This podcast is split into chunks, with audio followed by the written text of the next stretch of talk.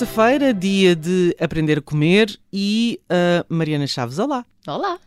Estamos com a nossa nutricionista de serviço, eh, de serviço e para toda a obra, e hoje uh, é julho, está calor, vamos falar de batidos e de sumos, porque o verão pede coisas frescas. Ora, a Organização Mundial de Saúde fala que devemos evitar adoçantes, açúcar, bebidas açucaradas e que devemos preferir a fruta fresca ao sumo de fruta. Então em que é que ficamos? Vamos beber sumo ou vamos beber batidos ou vamos comer a fruta inteira? Olha, uh, o sumo de fruta, só fruta, uh, tem muita frutose, acaba por. porque normalmente tem muita quantidade, não é só uma laranja, não é? São três, não é só uma rodela de ananás de 100 gramas e, portanto, acaba por no nosso sangue criar o pico de açúcar. Pico de açúcar, é a nova a inflamação. Exatamente. portanto, eh, eu acho é que nós todos gostamos, então vamos entender como é que podemos. Uh, fazer uma vertente, uma vertente boa. Claro que nunca comparamos com os refrigerantes isso não é comparável, é realmente não tomar. Mas aqui nos sumos e batidos, vamos lá tentar pôr fruta fresca boa, daquelas que não costumamos, por exemplo, as congeladas, não é? Por Frutos exemplo. vermelhos. Um, mas acho que, acho que temos uma oportunidade aqui. Uma oportunidade, mas para fazer bem, não é? É. Ora bem, uh, a questão aqui é como é que damos a volta uh, a isto de forma a continuar a ter os benefícios da fruta numa forma que nos sabe bem, como sendo um batido ou um sumo, não é? Uma coisa fresca, que escorregue e que não seja vinho branco. Olha, então, temos aqui quatro coisas que eu acho que temos... Até porque, atenção, bebidas alcoólicas no calor eh, não oi, são... Oi. Como, Sim. aliás, as bebidas açucaradas, não é? Tu precisas de hidratação e hidratação. Exatamente. Exato. Olha, a primeira coisa é a quantidade da fruta que pomos lá dentro não pode ser superior a uma porção de fruta. Portanto, usas um pêssego e depois juntas-lhe água. E tens que juntar mais umas coisas. O que é que são essas coisas? Tens que juntar uma fonte de fibra uhum. que permita que a absorção desse açúcar do pêssego seja de forma mais contínua. E é aí que tu gostas de meter eh, couve pak choi, já aprendi. Olha, uns espinafres, exato. uns canónigos. Sim, mas sabes, um ou outro. Aí também tem que dar esse exemplo. E estes três que falaste não sabem nada. Agora, não metam agrião, não metam kale. Isso é muito pior. Uh, portanto, os canónicos para mim é o que funciona melhor. Os brócolos é couve pek. Pepino também. alface também poderá funcionar, não tem grandes benefícios nutricionais. Hum. Agora, imagina, também podem ser sementes. Podem uhum. ser sementes de linhaça, uh, já moídas, podem ser as sementes de abóbora, as sementes que as pessoas tiverem em casa, e aí dou a dica das... Portanto, não pode ir com o grãozinho? Olha, a linhaça, se não tiver em pó, ela, na realidade, entra e sai do nosso corpo. Portanto, se estiveres a fazer um batido em que já lá puseste matéria para ser destruída e depois as sementes de linhaça, provavelmente elas não se vão desfazer. Claro, se tiveres uma liquidificadora se potente. Se elas empaparem. Não é como a chia. Elas vão empapar um bocadinho, mas por isso é que depois metes a água. Uhum. Água ou chá? Mas uh, queria era dizer que, porque é que eu digo já em pó? Porque ou põem primeiro no batido, moem as sementes e depois é que metem a fruta, uhum. ou então, se é para pôr primeiro a fruta e a seguir as sementes, esqueçam que elas vão continuar inteiras uhum. e depois podem-se alojar para quem tem divertículos, que é uma coisa que pois aparece é. mais com a idade, pronto, não tem interesse.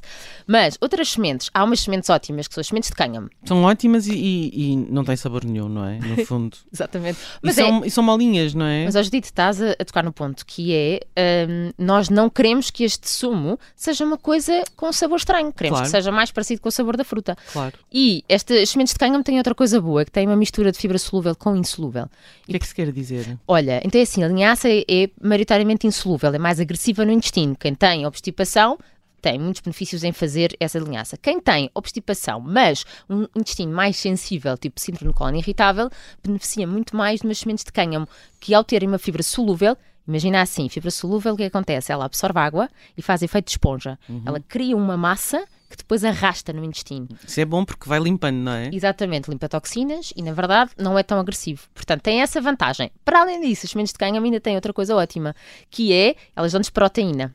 Que é o outro ponto que nós temos que acrescentar aqui. Os sementes de cânhamo ponho no iogurte. Perfeito. No kefir. Gosto imenso. Estás a aumentar o aporte proteico do kefir. Olha, até a fazer, tá, estás a fazer uma coisa boa que é. Eu aprendi imenso aqui, pá. Fico muito contente. Mas imagina, há muita gente que escolhe os skirs por ser um iogurte que tem mais aporte proteico. Se nós ficarmos com um iogurte regular, mas adicionarmos sementes de cânhamo, estamos a ter mais um, um aporte proteico. E o seguir não é tão agradável, eu acho. Não é para todos, não, não, é? Portanto, não. são essas misturas inteligentes e isso faz todo sentido. Vegetais, sementes certo? E depois é assim, também temos aqui, não podemos esquecer dentro dos vegetais, as hortelãs e as folhas de manjericão, que não só dão um bocadinho de fibra, mas dão muito sabor. Pois é, nas limonadas então fica maravilhoso. Perfeito. Ora bem, e depois ainda podes fazer o tal aporte de proteína com o quê? Olha, com o iogurte normal, que é fir que falas, perfeito. Uma oportunidade. Muita gente reclama que não adora o sabor, que não se adaptou Ali ainda. meio nem se nota. Nada, fica o sabor do pêssego e da hortelã.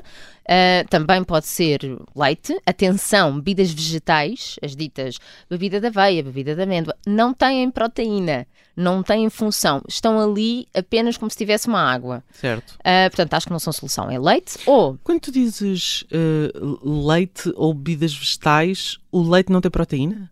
o leite tem. Ah, o leite ok, tem. As ok. bebidas vegetais é que não. E o leite sem lactose? Tem proteína. Ok, pronto. E depois tens o colagênio hidrolisado. Hidro- Estou a dizer O que é que é hidro- hidrolisado? Não pode ser em pó? Pronto, cá está.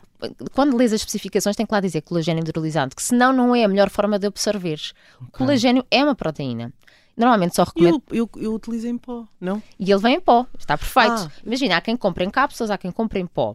Neste, eh, neste contexto em que nós queremos. evitar tomar comprimidos. Claro, e neste contexto que estás a tentar é produzir uma receita que seja nutricionalmente ótima. Claro, estás a fazer um bolo, mas Exato. aqui é um sumo, não é? Exatamente. Pronto, normalmente eu só eh, aconselho o colagênio a partir dos 40 anos, portanto, malta muito jovem não precisa tanto. Não sei porque é que preciso, se calhar, pronto, estou a pôr prematuramente. Não, mas é isso. Mas faz sentido também, imagina, mesmo mesmo não esteja 40, eh, não tenha 40, faz sentido que eu porte Bom, proteico. e é bom e é bom para a pele, como sabemos, não é? Exatamente. Ora bem, também eh, falas de eh, outro tipo, sementes de cânhamo, eh, porque tem proteína, não é? É, exato. Portanto, fibra Tre- proteína, é dois em um. É um 2 em 1, um. tem, em 3 colheres de sopa tens 11 gramas de proteína e é uma E proteína. 11 gramas de proteína é bom? É bastante. Ok, É bastante. Imagina, um bife, normalmente, um bife de vaca, vá, que é uma dose normal tem 20. ok. Então 11 é perfeito, é equivalente a um ovo bom. E, ah, e tem outra coisa ótima, que é, tem gordura de ômega 3 Exatamente. e tem estas proteínas que falamos, é de alto valor biológico, ou seja, absorvemos bem. Assim como a é o tipo de a construção em aminoácidos, vá da proteína, como se Certo. fossem as pérolas, é muito semelhante à do ovo. Por isso é, é uma excelente opção. Uhum. E para além disso, também temos a proteína em pó, que pode ser vegetal ou Chamados whey, não é? Exato, olha, quando é whey, eu aqui tenho que fazer uma ressalva e vai muita gente Whey ficar é, furiosa. whey é marca ou não? Não, é o Ah. tipo de proteína que Ah, se ok. isola do leite de vaca. A, a questão é que há muitos estudos já a mostrar que, que a proteína whey, apenas ela isolada só com água, aumenta a insulina. Pode aumentar a insulina. Tem que fazer ressalva que é pode, não é com todos, mas é com um grande grupo.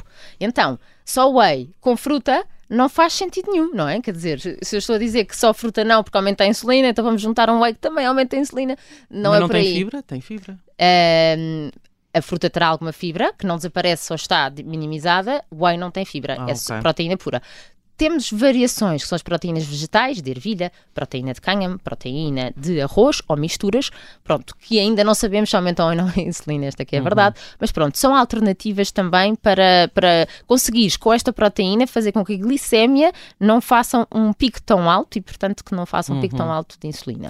Ora bem, também temos eh, a possibilidade de pôr eh, eh, outro tipo de, de frutas que sejam mais antioxidantes e anti-inflamatórias. Estamos a falar dos frutos vermelhos, não é? Sim, e sabes que eu, eu depois sou aquela que, a pessoa que já experimentou fazer o peso com os canónicos e com a hortelã e um bocadinho de proteína de, de, de sementes de cânhamo, eu digo assim, bom, e agora que está tudo no liquidificador, vamos Vou lá juntar. aproveitar e vamos juntar coisas que nos beneficiam.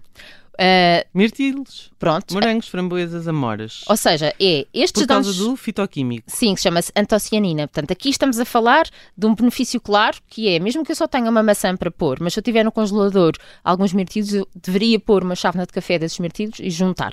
Ahm, mas imagina, também as uvas escuras e as ameixas, que estamos eh, no verão Mas temos bastante. tem o revastrol, não é? Exatamente, um grande fitoquímico.